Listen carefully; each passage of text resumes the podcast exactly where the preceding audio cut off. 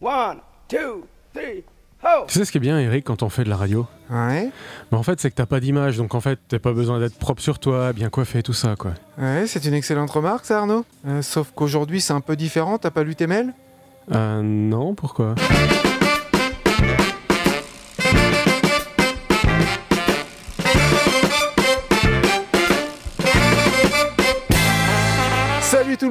Écoutez Pause Vélo, c'est l'épisode 150 et pour la première fois on enregistre quasiment dans les, cos- dans les conditions du direct, on enregistre même dans les conditions du direct, il y a des caméras et vous pouvez nous écouter sur Facebook Live et nous poser des questions, c'est même le but, on fait un, un épisode spécial, on n'est pas seulement tous les deux avec Arnaud, il y a Alex, Alex est, à la technique, ça va Alex? Mais ça va super bien. En tout cas, j'aimerais, moi, euh, tout simplement, en introduction de cette émission, vous féliciter pour ces 150 épisodes de Pause Vélo. Merci monsieur le directeur. Donc si vous euh, posez des questions, c'est Alex qui va relayer, il va, il va y répondre éventuellement. Et puis euh, nous, on, on est là, euh, on a vraiment envie de profiter de ce moment où pour une fois, on peut avoir des interactions avec les gens qui nous écoutent et on est tout fou de vivre ça. Mais alors aussi, pour une fois, on peut pas dire de bêtises et on peut pas refaire, refaire la prise, quoi. Ah non, coupé au montage, c'est mort. Donc 150 épisodes et puis ça fait maintenant 5 ans qu'on est à l'antenne.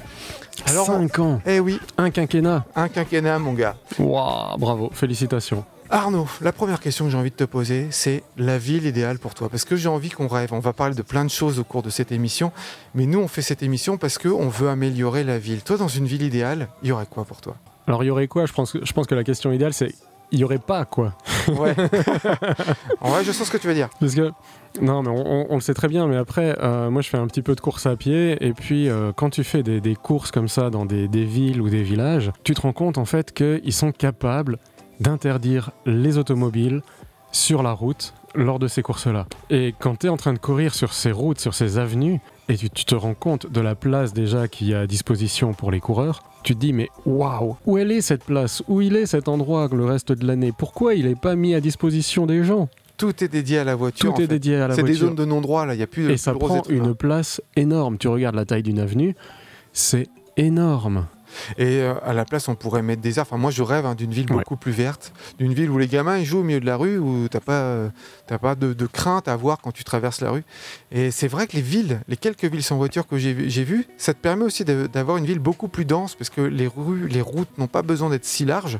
Et t'as un petit côté euh, labyrinthique, parce que t'es perdu, tu, tu cherches les grands axes. Dans Oui. plusieurs petites villes comme ça que j'ai vues sans voiture, c'est un peu bizarre, mais tu t'y tu fais très vite.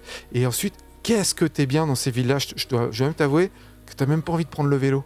Non, Tellement tout est dense et rien n'est loin. Tu te dis même en vélo, je vais, les- je vais gêner les piétons. Non, en fait, en fait, euh, non, c'est pas la peine. Mais bon, c'est vrai que des fois, on a besoin d'aller plus loin. Toi, Alex, si tu avais une ville idéale, toi, alors peut-être t'es pas cycliste comme nous, mais si tu avais une ville idéale, tu mettrais quoi dedans? Il y aurait pas de Euh, moi, cycliste. moi, moi, je mettrais. non, c'est assez intéressant. Euh, Qu'est-ce que je mettrais dans ma ville idéale? Je pense que je mettrais euh, des, des magasins de glace partout. Euh, voilà, où je pourrais euh, à, à tous les coins de rue m'acheter une glace quand j'en ai envie. Voilà, ce serait ça pour moi. Alors Arnaud, t'as préparé deux chroniques. Et Ouais, ta première fait, chroni- vite fait. chronique, ouais, mais t'as bossé quand même, donc on peut valoriser ça. Ta première chronique, c'est sur euh, 10 chiffres qui font que le Danemark est devenu cyclable, que c'est un pays cyclable. Mais oui, parce que quand on nous parle de vélo, on pense tout de suite au Euh, on pense au Danemark. À la Hollande, à la Hollande, Amsterdam. voilà. principalement aux Pays-Bas. Amsterdam. Pays-Bas, Amsterdam. exactement. Alors qu'en fait, le vrai pays du vélo, c'est le Danemark. Eh oui, parce qu'ils sont passés devant la Hollande, mais il n'y a pas si longtemps que ça. Du coup, on- historiquement, on est encore calé sur la Hollande, Amsterdam, Exactement. mais c'est le Danemark maintenant. Donc j'ai quelques faits euh, marquants. 10 chiffres de fréquentation et d'aménagement concernant le Danemark, notamment 8 millions de vélos en circulation pour une population de Aucune idée. 6 millions. Ok. C'est-à-dire qu'il y a 2 fois 2, millions de plus euh, de vélos que d'habitants. Que d'habitants. ouais. incroyable. C'est pas mal. Il y a à peu près 12 000 km de pistes cyclables balisées réparties sur tout le territoire, 388 km de pistes cyclables séparées de la chaussée à Copenhague, Ah ouais, en pleine ville. en pleine ville, donc pratiquement 400 km de pistes cyclables séparées de la chaussée Mhm. à Copenhague. Et 85% des Copenhaguois ont un vélo et 97% des citoyens considèrent la capitale adaptée aux deux roues. On peut s'imaginer avec 400 km de, de pistes cyclables, c'est pas mal. Il y a aussi entre 5 et 10 millions d'euros qui sont investis par an depuis 2006 par la ville de Copenhague pour les aménagements cyclables. Toujours à Copenhague, on peut compter 14 ponts d'accès au centre-ville pour piétons et cyclistes. La vitesse moyenne d'un tout- tous utilisateurs confondus à vélo, celle-là on la connaît déjà pas mal. Alors, on est autour de 15, euh, 15 17 voilà, km. donc là elle est à 16,2 km par heure euh, au Danemark. Et en 1905, c'est l'année du tracé de la première piste cyclable. 1905 1905. Ok, ok. Et enfin, il y a 5 fois moins de voitures en circulation que de vélos. Ah, c'est bien qu'il y ait des villes qui montrent la voie, tu vois, qui soient. Oh, elle est jolie celle-là. Ouais. Ah oui, des villes- oui, j'en ai pas fait exprès en fait. Mais parce qu'autrement, si t'as pas une ville qui montre la voie comme ça, bah les autres elles vont toujours avoir l'excuse de bah non, euh, non, non, mais c'est pas possible, c'est pas possible. Si tu montres que c'est possible, ça, les autres ont envie de suivre, les autres ont envie Exactement. de s'engager comme ça. Alors, pour, euh, pour justement montrer cette voie à suivre, il y a une ambassade danoise du vélo. Oui, Copenhagueise de, je sais plus quoi, Euh, c'est peut-être ça, ouais. Et oui, donc cette ambassade, elle est présente dans plusieurs villes. Elle est présente en Suède, elle est présente à Tokyo aussi, pour promouvoir la méthode danoise du vélo en fait. Ah, c'est génial. Heureusement qu'ils sont là, hein. parce que sinon, qu'est-ce qu'on ferait nous? Heureusement qu'il y a Pause Vélo aussi. Allez, on va Allez. dire ça. 150 Depuis, épisodes. ouais, c'est ça. Eh, eh, N'hésitez pas, hein, continuez à poler- poser-nous des questions euh, sur l'émission, sur nous. On, est, on serait ravis vraiment d'avoir des retours. Ça, ça nous ferait extrêmement plaisir. Alors, je voudrais qu'on parle maintenant de quelques hontes qu'on a avec nos voitures. Parce qu'on est certes des cyclistes, mais on a des voitures où on en a pris. La dernière fois, dans le dernier épisode, je vous ai parlé d'une honte que j'avais quand j'étais petit, bah, avec mon frère. euh, On attendait que mon père, mon grand-père, euh, il reçoive le nouveau magazine voiture, puis on regardait, on regardait ça, on était fous. Quand la Renault 19 est sortie, j'étais un fou quand je l'ai vu pour de vrai, parce que je l'avais vu dans les magazines. Ça, c'était une de mes hontes. J'en ai une deuxième. J'ai traversé le Golden Gate Bridge à San Francisco, les cheveux au vent dans une décapotable avec la musique à fond, en passant sous les grands arches, et je me suis dit, c'est quand même cool, quoi. En Ouais. voiture, ça- j'aurais pu le faire aussi. En vélo, je veux dire, j'aurais pu Ouais, le faire. Mais je sais même pas si les vélos sont autorisés sur le Golden Gate. Non, mais C'est ça, avait pas la de question. voiture, tu vois, ça serait autorisé aux cyclistes. Toi, t'as des trucs, Arnaud? Il n'y a pas si longtemps que ça. Je m'étais pris comme excuse qu'il y avait de la, de la pluie et un petit Mhm. peu de vent euh, qui soufflait à peine. Et je me suis dit, bon, allez, j'y vais en voiture. Euh, donc c'est 2 km. je suis désolé, pardon, tout ça, tout ça. En fait, euh, il m'a fallu plus de temps pour trouver une place de stationnement à tourner autour du centre-ville de Morges plutôt que. voilà, si j'avais fait. Je me suis rendu compte à ce moment-là que si j'avais fait le trajet à vélo, j'aurais été de retour chez moi avant d'avoir trouvé une place de stationnement euh, pour mon véhicule. Allez, Voilà. Mais le truc, c'est que nous, qui, qui pratiquons le, le vélo d'habitude au quotidien, on se rend compte que la voiture, c'est quand même un outil incroyable. Ouais. Que les gens qui la prennent tous les jours, bah, pour eux, c'est normal, ils gueulent quand ils n'ont pas de place de parking. Euh, nous, on se dit, waouh, c'est génial, si j'avais pas eu la voiture, j'aurais pas pu faire ce que je suis en train de faire. On a capté que c'était un outil exceptionnel qui doit rester exceptionnel et pas un truc au quotidien. Et, et on se rend compte des absurdités pour lesquelles on l'utilise en fait. Ouais, Comme la situation que je t'ai, dont je, je ne suis pas fier. Mais euh, voilà, j'ai compris ce jour-là et ça m'a servi de leçon. Alex, est-ce que toi aussi, bah, toi qui n'es pas cycliste, forcément t'en as un. Toi, tu, toi, tu peux dire, Oh, Euh, Est-ce que j'ose vraiment avouer ma pire honte en bagnole Ok, vous prenez la périphérie de Genève, midi moins quart, euh, une, euh, un gars dans, un, dans une voiture qui dépasse à 130 km/h et je vois ma roue avant gauche. J'ai mon mécano au téléphone ouais. et puis j'ai dit, Bernard, il s'appelle Bernard, mon mécano, j'ai dit, écoute, il faut absolument que tu euh, regardes mon cardan. Au moment où, le don de cardan part, je vois ma roue avant gauche me dépasser. Je perds ma roue à 130 km dans un dépassement sur l'autoroute et j'ai ma voiture qui se pose sur le disque. Alors, je ne sais pas quelle fut la réaction des, des autres automobilistes. Euh, et puis, bah, j'ai- mon mécano au téléphone, puis j'ai dit, mais j'ai paumé ma roue. Puis il me dit, bah, bah mets-toi sur la, la, la, la, la truc d'arrêt d'urgence, mais surtout, ne, ne freine pas avec la, avec la pédale. Ah parce que oui. si j'avais freiné avec la pédale, la, la voiture faisait un tête à queue, en fait. Ah Vu que ça freinait plus que sur une roue, au frein à main. Et puis, euh, je pense que ma plus grande honte, en fin de compte, c'est de faire 500 mètres en arrière euh, sur, la piste d'arrêt d'urgence. Mais là, euh, appelez ça comme vous voulez, karma, Dieu, la vie. euh, ma- roue était posée euh, au milieu de la berne centrale. Donc elle aurait pu gicler sur n'importe où, enfin. Et puis après, bah, j'arrive avec ma roue dans les mains, et puis bah, je rappelle mon mécano, puis je dis, bah, j'ai plus de boulons, puis il m'a dit, bah, tu prends un boulon sur chacune des trois autres roues, ça te fera trois boulons pour euh, la roue. Puis j'ai dit, bah, écoute, je vais m'arrêter, il est à Gland, donc euh, exactement à peu près au milieu de où j'étais, où j'habite. Et je suis allé euh, déposer ma voiture. Ouais, ouais, ça, c'est, je crois que c'est ma pire honte, c'est celle-là, ouais, en voiture. C'est un pire honte ou pire frayeur là, là on- Les deux réunis, ouais, on ouais. sait pas trop. Alors moi j'aime bien le vélo parce que le vélo c'est le moyen de déplacement le moins énergivore. Si tu compares avec tous les autres moyens de déplacement, il n'y a pas mieux. Si tu veux te déplacer de 100 mètres, c'est même mieux que, la- que se, dé- se déplacer à pied. Moi je voulais vous raconter un truc qui est lié à ça. On a eu une émission, on a fait venir des gens qui se battaient contre la mise à deux fois de voies d'une petite route de campagne sur 19 km. Et moi j'ai eu l'occasion de rencontrer le président du conseil départemental de cette région-là. Donc que ça moi, se passe en France. hein. ça se passe en France. Dans Moi, je me le gars, c'est un des 200 plus grands décideurs politiques de France. Il est président des conseils départementaux, il y a aussi les présidents de région, il y a aussi les, ministres. Il est parmi le, top, euh, top 200 pour moi. Donc je me suis dit, il a quand même un peu une culture. Et moi, je viens le voir pour lui expliquer pourquoi il ne faut pas construire cette deux fois deux voies.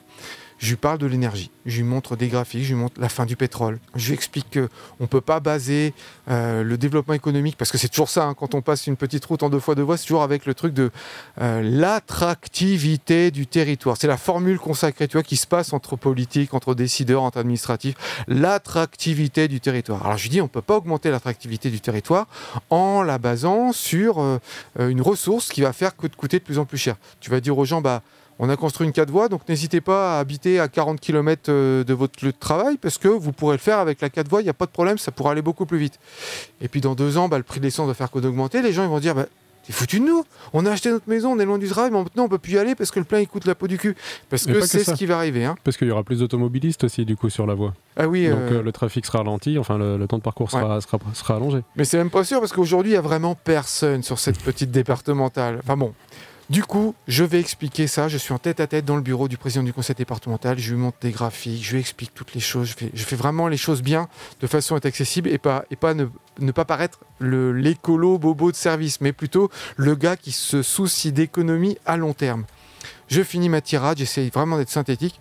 Et là, il me fait. Et là, vraiment, j'ai eu l'impression de voir euh, euh, une, une licorne qui galopait derrière lui dans sa tête, euh, sur un arc-en-ciel. et là, il me sort. Oui, mais là, vous, vous parlez du pétrole. Il y a des tas de choses quand même complètement différentes. L'électricité, l'hydrogène, on ne, sait, pas ce que nous réserve l'avenir, on ne sait pas. Et puis là, là, je, me rends compte, mais je me dis, mais attends, il ne sait pas que l'hydrogène ou l'électricité, il faut des sources d'énergie pour les fabriquer. Il en est où là? Je sens que là, le débat est perdu, que j'ai pas affaire à un gars sérieux. Et je me suis rendu compte qu'en fait, les décideurs ne sont pas au courant des problèmes énergétiques. Euh, Peut-être vous connaissez Jean Covici, qui est vraiment l'expert euh, français sur le, problème énergétique. Et c'est le premier à dire ça, que ben, les élus sont complètement à la ramasse sur la question énergétique. Effectivement, il y a 3-4 ans, j'entendais un gars qui devait certainement être en costard-cravate à la radio, qui expliquait que l'aviation civile augmentera de 40% d'ici 2050.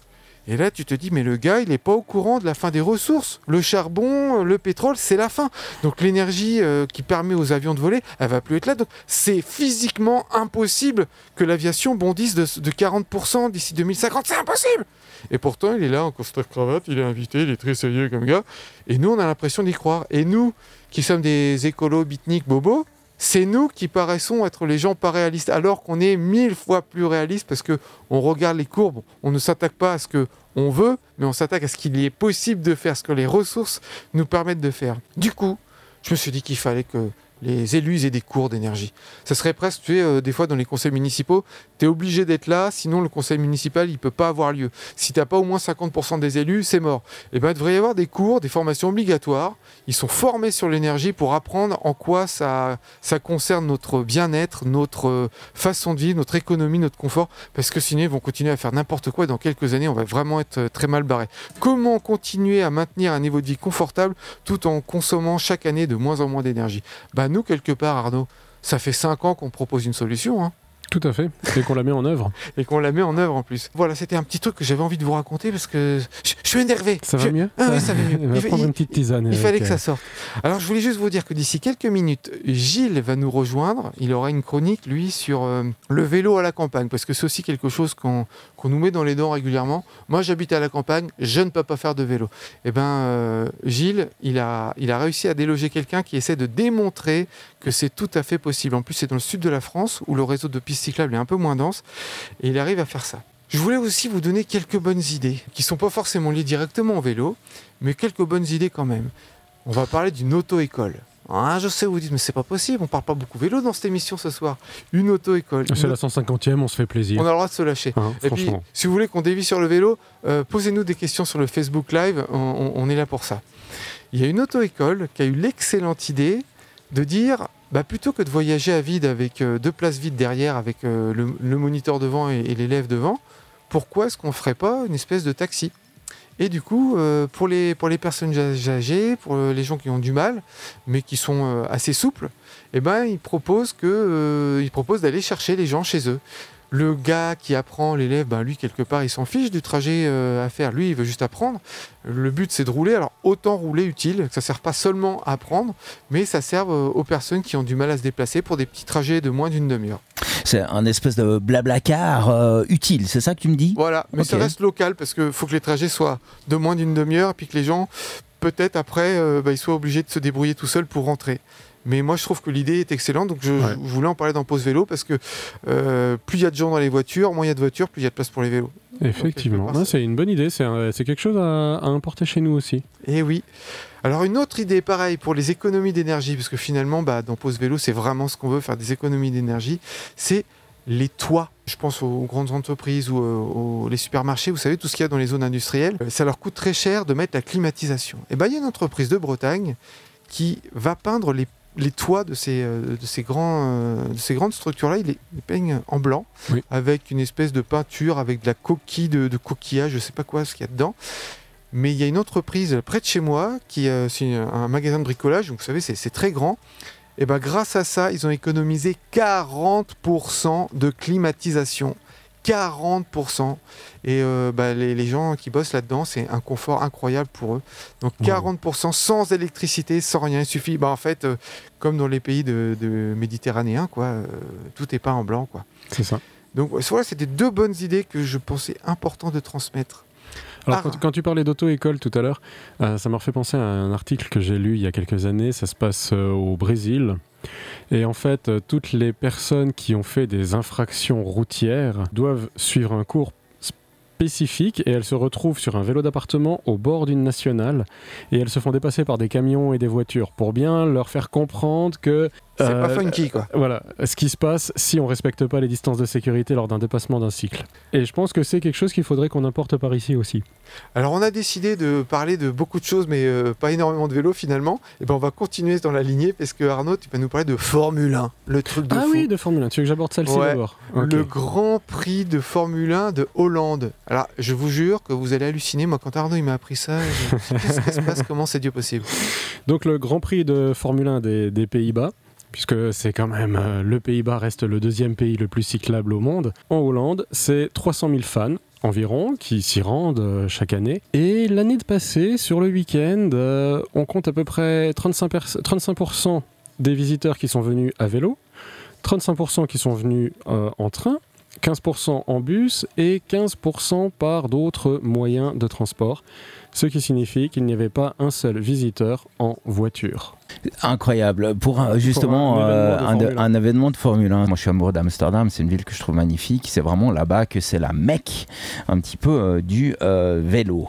Voilà. C'est pour ça qu'on y va avec Arnaud, en fait. On, on part dans pas longtemps. En train de nuit? Voilà. Alors, c'est encore un, moyen de se passer de la voiture. avec- ouais. allez, On part en- avec nos enfants en train de nuit. Donc, on va partir à 22h. On va voyager de nuit. Le lendemain matin, on prend le petit-déj dans le train et on arrive à 9h du matin à Amsterdam. Elle est pas Voilà. belle la vie? Euh, joli. vas-y. Wagon couchette et tout, euh, vraiment sympa. Et on prolonge, on va sur une île sans voiture parce qu'on est des furieux et on va rien faire. Parce qu'on est des- des furieux aussi. Donc en fait, euh, moi, l'idée du, du truc de Formule 1, ça serait, ça serait super cool si aussi euh, on pouvait étendre le truc sur les, les festivals de musique. Parce que quand tu vois un, un festival de musique, euh, une vue aérienne, tu vois la taille du festival en lui-même. Tu vois la taille du, Du parking. du parking à côté, c'est un truc de dingue. Ouais. Euh, C'est euh, le parking, c'est presque dix fois la taille du festival, quoi. Donc moi, j'aimerais que les festivals, ils fassent euh, l'effort de faire venir les gens ou, je sais pas, un billet moins cher ou, genre- ou, ou tout simplement bah, mettre moins de place de parking euh, pour foutre la pression. Gilles nous a rejoint. Comment ça va, Gilou? Un chaudement parce que j'ai dû pédaler rapidement, sachant que je ne sais pas lire mes messages WhatsApp et je croyais qu'on enregistrait chez toi. Mais la ponctualité des trains suisses m'a permis d'avoir un retard, un retard tout à fait acceptable. Donc tu vois, je suis pas le seul à pas lire mes messages. tu, ouais, tu arrives à enregistrer en temps et en heure. Tu es déjà prêt pour ta chronique, Gilles? Quasiment, quasiment. Laisse-moi prendre un tout petit peu mon souffle. Mais t'as mis un maillot jaune, hein, c'est bien. hein. Oui, j'espère que ça, que ça va m'aider, hein, en effet. Donc c'est la 150e si jamais t'as pas, t'as Oui, pas oui, eu donc les voyez, euh, vous voyez tous les soins que j'ai donnés à cette émission en venant au mauvais endroit. hein. On t'aime quand même. Bah, je voudrais qu'on fasse encore un point énergie. L'hydrogène, parce qu'on parle souvent de cette source d'énergie-là. Qui sait comment qu'on fabrique l'hydrogène Hein? Euh, de l'eau, de l'électricité, enfin beaucoup d'énergie. Ouais. Alors, l'électricité, après, il faut quoi comme ressource pour faire. euh, Pour faire de l'électricité Ouais. Bah, De l'eau, en tout cas. Ouais, Ouais. ça dépend, mais oui, effectivement. Euh, du nucléaire, du charbon, Voilà. euh, du gaz. euh, Donc, l'hydrogène, ça n'est pas de l'énergie, en fait. Parce qu'il faut une source d'énergie pour le fabriquer. enfin, l'hydrogène, quand tu dis juste hydrogène, de toute façon, l'hydrogène c'est un gaz euh, Ouais. spécifique, donc c'est pas une énergie. En fait, c'est une batterie, quoi. L'idée, c'est de prendre, d'avoir une source d'énergie. On casse euh, les molécules d'eau pour euh, conserver d'un côté l'oxygène et de l'autre côté l'hydrogène. Et là, on arrive à avoir de l'hydrogène qui est finalement une espèce de stockage d'énergie. Et ça, c'est un truc qui est trop peu connu malheureusement. Et c'est pour ça qu'il y a des gens qui misent sur le tout automobile en disant si on peut faire aussi de l'électricité et des voitures à hydrogène, on va s'en sortir. Mais non, l'électricité, il faut la fabriquer euh, pour euh, alimenter les voitures. Donc en France, c'est du nucléaire, donc pour le climat, c'est neutre. Mais quand c'est en Allemagne où le charbon a pris Le le pas sur le nucléaire, bah là, ça craint quoi. Et l'hydrogène, bah finalement, c'est la même chose que l'électricité, ça dépend avec quelle source d'énergie on le fabrique. Mais il y a plein de faux semblants que je voudrais effacer avant qu'on se lance des fois dans des choses qui, qui seraient nuisibles à l'environnement. Il faut aussi euh, comparer euh, une voiture électrique, comparer une voiture hydrogène. Finalement, euh, la perte dans le processus de création de l'hydrogène fait que la voiture hydrogène n'est pas si intéressante et vraiment pas si efficiente que ça. Euh, souvent, on, va essayer de donner des espoirs à chaque fois qu'on nous annonce une nouvelle technologie, mais il faut toujours comprendre quelles sont les contreparties. Et l'hydrogène, la contrepartie, c'est vraiment une perte de rendement qui fait que à partir de, de, de 100 kW produits, finalement, euh, il y a peut-être que, je vais pas dire de bêtises, mais peut-être que 50 qui se retrouvent euh, dans le véhicule. Donc voilà, il faut, il faut toujours essayer de, pas uniquement essayer de voir le côté solution, mais toujours comprendre quelle est la contrepartie. Des fois, on- elle est acceptable, des fois, elle l'est moins. Et ben, je pense que euh, la voiture électrique traditionnelle avec des accus, elle est finalement euh, pas si mauvaise ou elle est moins mauvaise que l'hydrogène. Je, je te posais la question parce que je sais que tu es le spécialiste énergie de l'émission. Oui, merci. Avant qu'on continue avec ta chronique sur le vélo à la campagne, je vais, je vais tous vous poser une question. C'est quoi votre plus gros bonheur à vélo? Je peux commencer par moi le temps que vous réfléchissez parce que des fois je pose des questions. vas-y, vas-y. peu- ouais. Toi, t'as des- préparé ta question, donc t'as Ouais. déjà la réponse. Moi, c'est parce que euh, c'est la première fois où, où j'ai fait du vélo tout seul avec ma fille et que je l'ai entendu à côté de moi dire Ah, C'est mon rêve, c'est le plus beau jour de ma vie, c'est la liberté. Et elle était toute petite, tu vois, je la, voyais euh, un petit peu derrière moi, j'étais un petit peu au-dessus. J'avais l'impression d'être l'ange qui l'emmenait vers les chemins du bonheur. C'était ça le moment le plus joyeux de ma vie. Vous avez euh, trouvé votre moment à vous? Alors moi j'aurais euh, aussi un moment de partage avec mon fils, mais typiquement hier, mais c'est un peu comme à chaque fois où on va dire qu'est-ce qui fait que ces moments on s'en rappelle? Euh, souvent il y a comme un lien avec la nature. Hier on a fait un itinéraire euh, alors qu'il faisait très froid avec euh, le vélo pliable et mon gamin sur le petit siège enfant. Et finalement on était tout seul le long du lac de Bienne, il n'y avait personne, on voyait encore le- les montagnes, la montagne d'à côté, je crois que c'était le Chasseral qui était enneigé.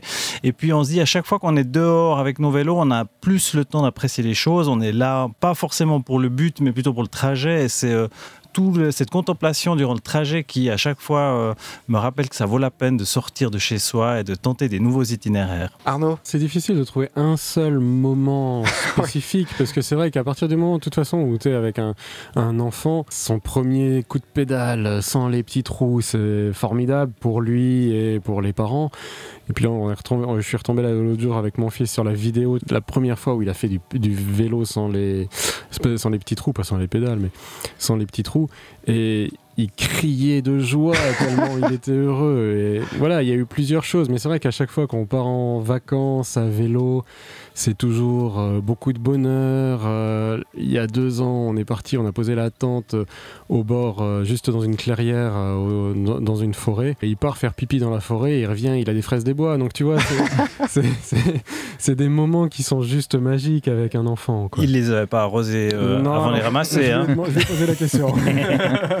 Alex Moi, je suis parti en camp d'entraînement de vélo au bord de la mer, à Fréjus. Camp d'entraînement de vélo De quoi De ouais, course? Ouais, de course j'ai fait un petit peu de compète de vélo, c'est vrai. Comment il se la Ah, le voilà Il a fallu 150 Alors, épisodes pour que tu petit- balances ça, pe- quoi. pe- petite info, enfin petit big up au cyclofilm orgéen.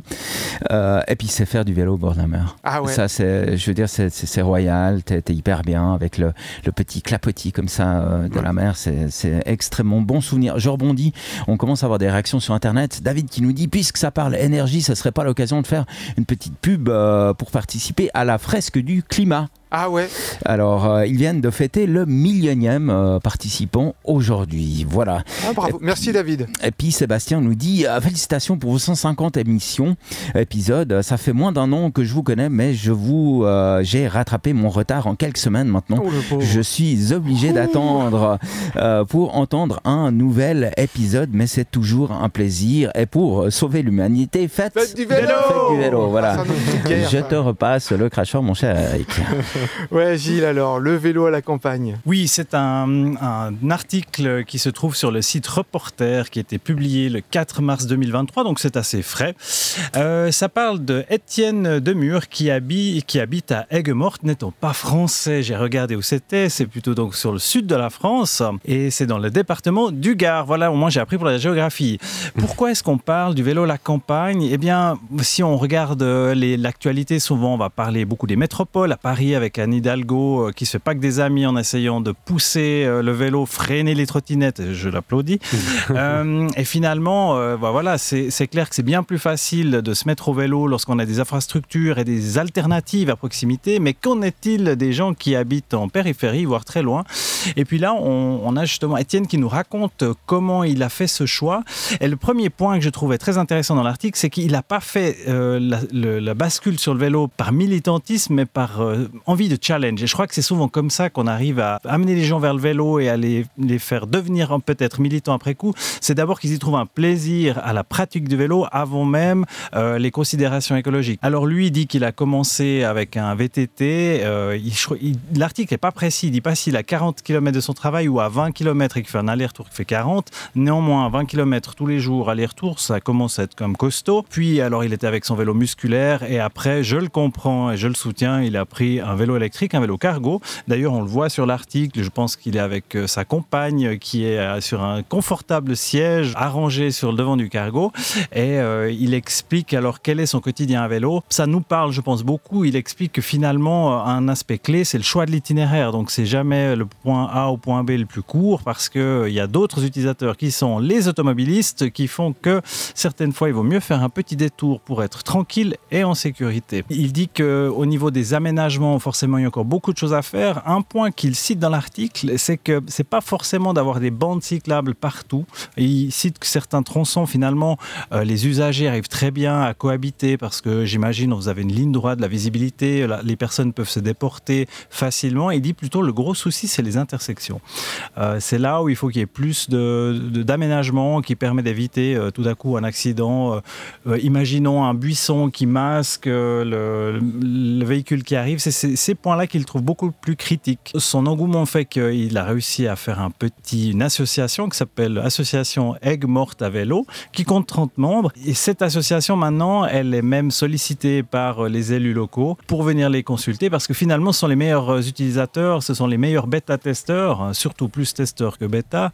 Euh, et, et finalement, c'est- lorsqu'on va vraiment euh, puiser vers l'utilisateur qu'on a le retour parce que si vous, euh, vous regardez simplement dans la théorie, vous n'arriverez jamais avoir exactement la finesse de l'analyse de comment se passe la situation au quotidien. Voilà, donc moi je dirais euh, aigues morte certes, mais je pense que c'est plutôt aigues vivante qu'il faudrait nommer cette localité avec des gens qui essayent de, de, changer leur quotidien, quand bien même c'est pas si simple de se dire qu'on prend son vélo et on prend plus du tout la voiture que lui a délaissée déjà depuis un, un certain temps. Bon. Ah, je le remercie Étienne, merci Étienne, parce que c'est vrai que j'en ai marre d'entendre qu'on peut pas faire de vélo à la campagne. On, à la campagne, on peut facilement faire des trajets qui sont plus courts. C'est vrai que peut-être ça va être sur des routes un peu plus patientes, ça peut être un peu dangereux, mais ça existe quand même. Moi, j'ai grandi à la campagne et j'en faisais du vélo. C'est vrai que je choisis mon itinéraire en fonction de la sécurité. Il m'est arrivé parfois de faire un trajet peut-être un peu plus long d'un kilomètre, parce que voilà, c'était un axe où il y a moins de circulation, la montée, elle est moins brutale aussi. Pourquoi pas faire un petit détour et profiter de ça. Quoi. Je te rejoins sur euh, typiquement l'aspect des montées. C'est souvent là où on se sent le plus stressé lorsqu'on est sur des, des, itinéraires étroits, où on sent qu'on a les voitures derrière qui nous collent aux fesses. Euh, exactement comme toi, quand on a déjà fait une fois le tronçon, on se dit ok, moi, cette expérience, je vais pas la répéter. Je prends ma carte, je regarde, et puis ouais. euh, comme tu dis, finalement, le, le ressenti, euh, le, la perte de temps, elle est très relative quand on sait qu'on est bien plus serein lorsqu'on pédale. Et eh bien les enfants, on se quitte. N'oubliez pas de nous liker, de nous commenter, de nous partager. Et n'oubliez pas les copains, pour sauver l'humanité, faites, faites, du vélo, vélo